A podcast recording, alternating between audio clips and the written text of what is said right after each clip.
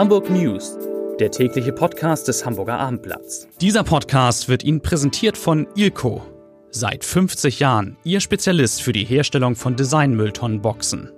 Wir haben die passende Umhausung für Ihre Mülltonne. Und neu Fahrradständer und Fahrradparker für den privaten und auch öffentlichen Bereich. Weitere Informationen finden Sie unter www.ilco-beton.de und www.ilco-metall.de.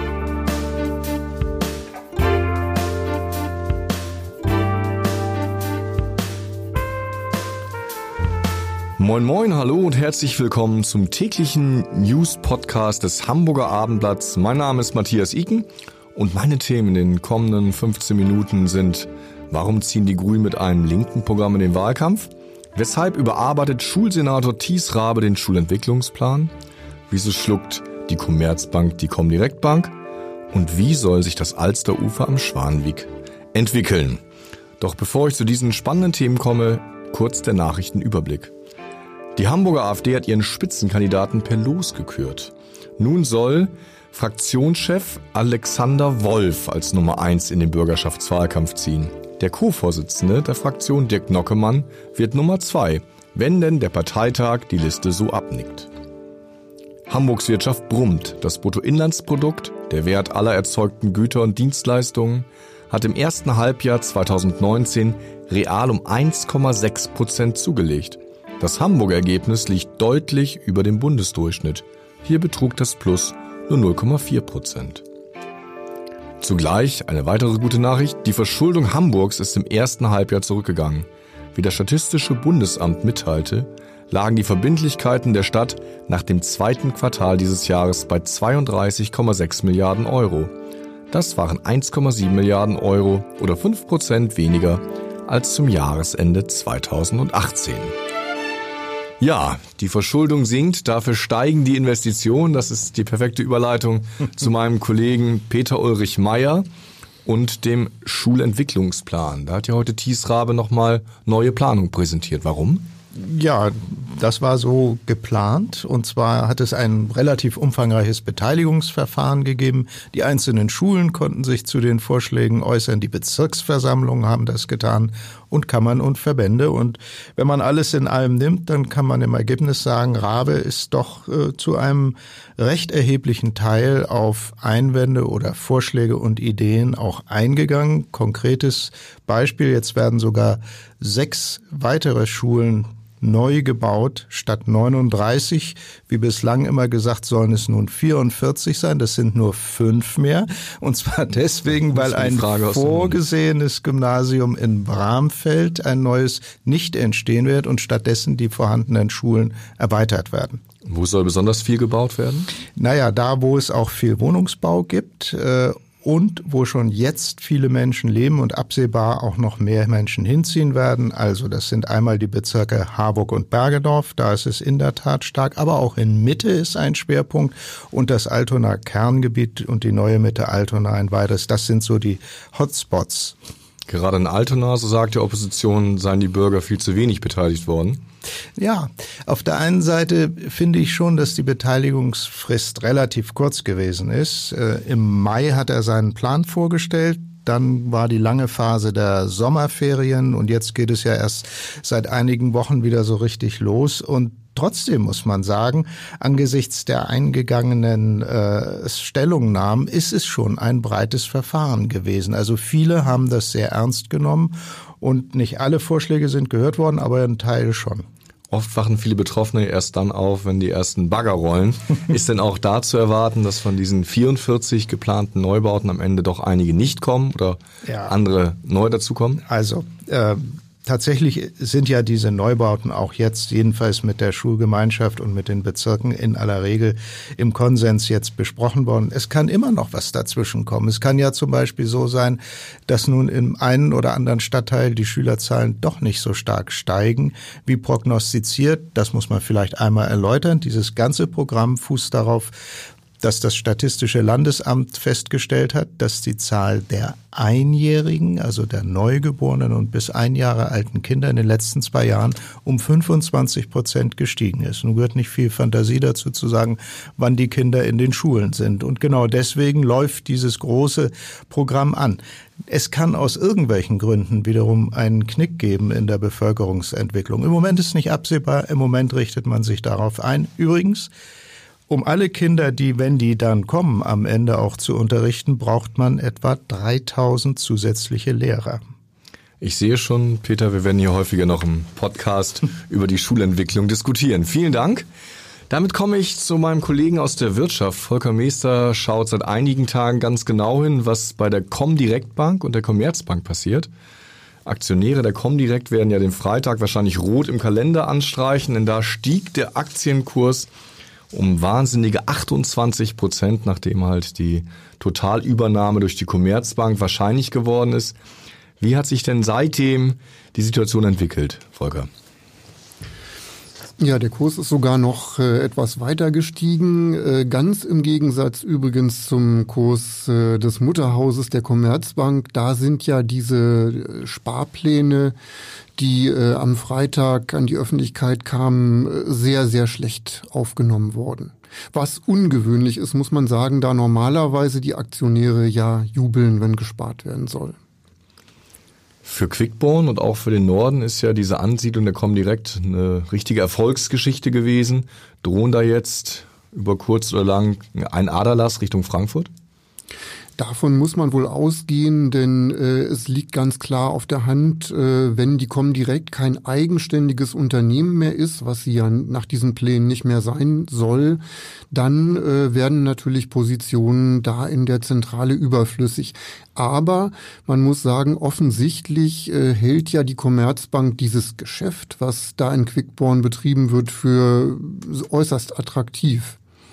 Also äh, die Kunden müssen ja weiter betreut werden und man will ja wahrscheinlich eher noch mehr Kunden haben. An der Börse spekuliert man darauf, dass das Übernahmeangebot, was die Commerzbank dann machen muss, noch höher ist als der jetzige Kurs. Heißt das, der Kurs wird weiter steigen? Wenn das so wäre, dann müsste er das natürlich logischerweise, aber äh, wie gesagt, das sind Spekulationen bislang. Die Betriebsräte werden weniger auf den Kurs und mehr auf die Sorgen der Mitarbeiter schauen. Wie ist die Stimmung in der Zentrale in Quickborn? Da dringt äh, relativ wenig nach außen. Äh, es war auch nicht zu erfahren, ob es da schon irgendwelche ja, Informationsveranstaltungen oder derartiges gegeben hat. Äh, die Comdirect möchte dazu nichts sagen, was im Moment wohl auch verständlich ist. Wir werden das weiter im Blick behalten. Vielen Dank, Volker Meester. Eine spektakuläre Presseerklärung hat uns gerade erreicht. Die Alster bekommt einen neuen Stadtbalkon, heißt es da. Wie gut, dass meine Kollegin Elisabeth Jessen bei dieser PK war. Ja, ein neuer Stadtbalkon. Ist das äh, PR oder ist es wirklich so? Also es klingt jedenfalls toll, aber in erster Linie geht es darum, dass dieser Bereich äh, Barkerstraße, Buchtstraße, Sechslingspforte umgeplant werden muss, weil die Hohenfelder Brücken so desolat und kaputt sind. Ähm, die hat man schon mal ertüchtigt, aber die haben ungefähr noch eine Lebensdauer von fünf Jahren und deshalb muss da dringend gebaut werden. Und in dem Zusammenhang wird es auch ein bisschen schöner. Das ist ja die Verlängerung vom Schwanweg, also genau. diese wunderbare Liegewiese, die alle Hamburger kennen. Wird es auch da Veränderungen geben? Nein, aber die bleibt erhalten. Aber was sich ändert, also die Hohenfelder Bucht ist ja das, wo man eigentlich immer achtlos dran vorbeifährt, wo es einen Kanuclub gibt. Ähm, da gibt es eine Treppenanlage nach unten nach äh, Ansicht unseres äh, Staatsrats, Verkehrsstaatsrats, werden die Leute da vielleicht auch ganz gerne mal sitzen bleiben, weil es einfach schöner wird. Aber vor allem für Fußgänger, die an der Alster entlang gehen, werden, werden die Wege verbreitet und auch für die Radfahrer. Es gibt dann so ein zwei Radwege, ähm, wie nennt man das, zwei Richtungsradweg und der wird dann vier Meter breit insgesamt. Bislang ist es ja noch so nah, ja, ja, wo man sich äh, genau. besser nicht begegnen sollte. Und, und auch die Metrobuslinie soll beschleunigt werden? Die Metrobuslinie 6, genau. Die kriegt nämlich bessere Abbiegemöglichkeiten und dadurch soll sich das Ganze beschleunigen. Das klingt aber auch danach, das ist ja die Vision, dass erstmal in den nächsten Monaten und Jahren da schön gebaut wird und damit sich einiges stauen könnte, oder? Ja, um insgesamt 30 Millionen zu verbauen, äh, das braucht seine Zeit und das kostet fünf Jahre Bauzeit. Und das bedeutet, weil man den Verkehr da einfach nicht umleiten kann. Da fahren bis zu 7000 Fahrzeuge pro Stunde. Ähm, den kann man nicht irgendwo in der Stadt hinleiten. Wird also dieses Baufeld genutzt und dann werden die halt immer verschwenkt, die Fahrzeuge. Es wird also ähm, eine neue Staustelle in Hamburg geben. Ja, wobei die versprechen, es wird, die, die Spuren werden schmaler und es werden nicht weniger Spuren. Aber wie jede Baustelle, da gibt's halt Unwägbarkeiten. Wann geht's los, nur damit unsere Leser und Leserinnen sich einstellen können und Hörer und Hörerinnen? Die ersten Leitungsarbeiten, also da müssen verschiedene Leitungen verlegt werden, jetzt Anfang November und die richtigen Bauarbeiten dann Anfang des Jahres 2020. Also kann man im Bereich Schwanweg noch vier, fünf Wochen freie Fahrt versprechen. Danach wird's mühsam. Vielen Dank, Elisabeth Jessen. Danke. Am 23. Februar wählt Hamburg die neue Bürgerschaft und die Grünen präsentieren heute ihr Regierungsprogramm, ganz selbstbewusst formuliert. Mein Kollege Jens Meyer-Wellmann ist auf dem Weg zur PK, hat es aber schon gelesen. Lieber Jens, wie schätzt du das Programm ein? Ähm, also ich würde sagen, es ist äh, zunächst mal ein wirklich grünes Programm mit vielen Schwerpunkten auf äh, den klassischen grünen Themen wie Klimaschutz und Verkehrswende. Aber es gibt auch Stellen, wo man äh, sehen kann, dass die Grünen durchaus auch ähm, ein linksliberales Profil teilweise pflegen. Es steht zum Beispiel drin, das wird gerade die CDU wahrscheinlich nicht unbedingt begeistern, dass die, das Vermummungsverbot von einer Straftat zu einer Ordnungswidrigkeit runtergestuft genau. werden soll. Genau, das ist ein Punkt. Äh, damit äh, die Grünen sagen da in ihrem Programmentwurf, der ja am Sonnabend erst beschlossen werden soll von der Partei, vom Parteitag, ähm, da sagen sie, sie wollen der Polizei mehr Handlungsspielräume geben. Wenn es nämlich eine Straftat ist, die Vermummung, dann ist die Polizei gezwungen einzuschreiten. Wenn es aber nur noch eine Ordnungswidrigkeit ist, äh, dann könnten die Beamten auch mal sagen, naja, das ist jetzt nicht so dramatisch, das ignorieren wir jetzt mal. Das ginge dann nicht. Das ist ein Punkt. Es gibt aber auch noch ähm, ein, zwei andere Punkte, wo man sagen könnte, dass es ähm, äh, auch so einen linksliberalen Ansatz da gibt. Das eine ist äh, klassischerweise die Entkriminalisierung von Cannabis. Das wollen sie betreiben. Das hängt aber auch an der Bundesgesetzgebung. Äh, also kontrollierte Abgabe an Erwachsene. Und dann wollen sie zum Beispiel auch, ähm, dass Schwarzfahren keine Straftat, sondern eine Ordnungswidrigkeit nur noch ist und ähm, man dafür dann nicht am Ende sogar in den Knast gehen kann, wenn es hart auf Fahrt kommt. Das sind ja beides Sachen, die die SPD beim letzten Mal klar abgelehnt hat. Äh, soweit ich weiß, ja. Äh, also bei der Vermummung ist es ganz klar. Ich glaube, es gab ja so eine Einigungsversuche, was die Legalisierung, legal, legale Abgabe von Cannabis anging. Das ist ja am Ende aber gescheitert, weil das auch äh, bundesrechtlich äh, erstmal geklärt werden muss. Äh, bei der Vermummung ist es aber ganz klar. Aber die Grünen setzen eben auch ganz starke Schwerpunkte auf ihre ureigenen Themen wie die Verkehrswende. Und ich glaube, da ähm, unterscheiden sich noch deutlicher von der SPD. Was sind da so die besonderen Forderungen? Na, das eine ist mal, dass Sie gesagt haben, Sie wollen die Stadtbahn nach wie vor im Instrumentenkasten behalten. Ähm, das lehnt die SPD ja äh, kategorisch ab. Äh, Bürgermeister Peter Tschentscher hatte uns neulich gerade wieder gesagt, nein, das komme mit, äh, mit ihm überhaupt nicht in Frage. Stadtbahn ähm, sei kein Thema. Äh, gleichzeitig wollen Sie die Innenstadt äh, autoarm machen, heißt es, also kein Durchgangsverkehr mehr. Ähm, sehr viele Bereiche ganz autofrei.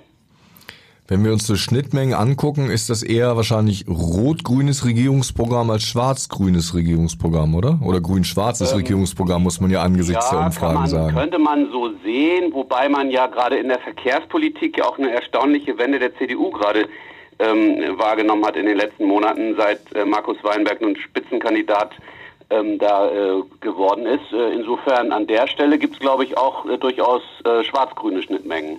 Siehst du denn irgendwelche Punkte, wo es zum Streit kommen könnte innerhalb der Grünen?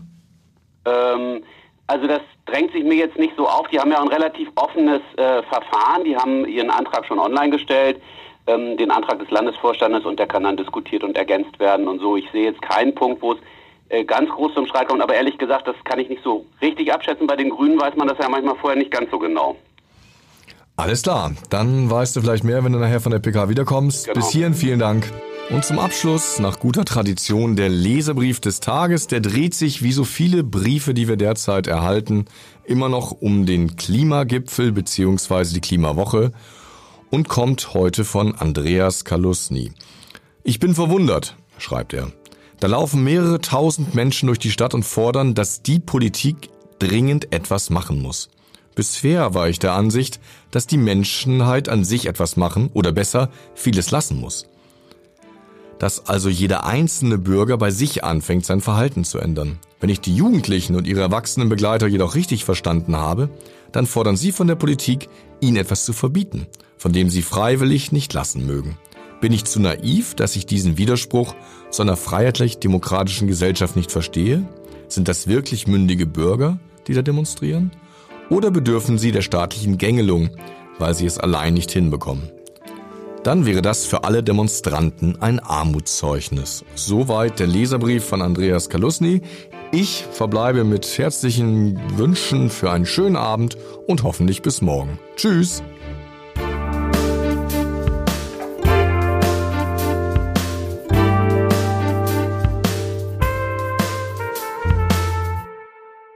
Weitere Podcasts vom Hamburger Abendblatt finden Sie auf abendblatt.de slash podcast.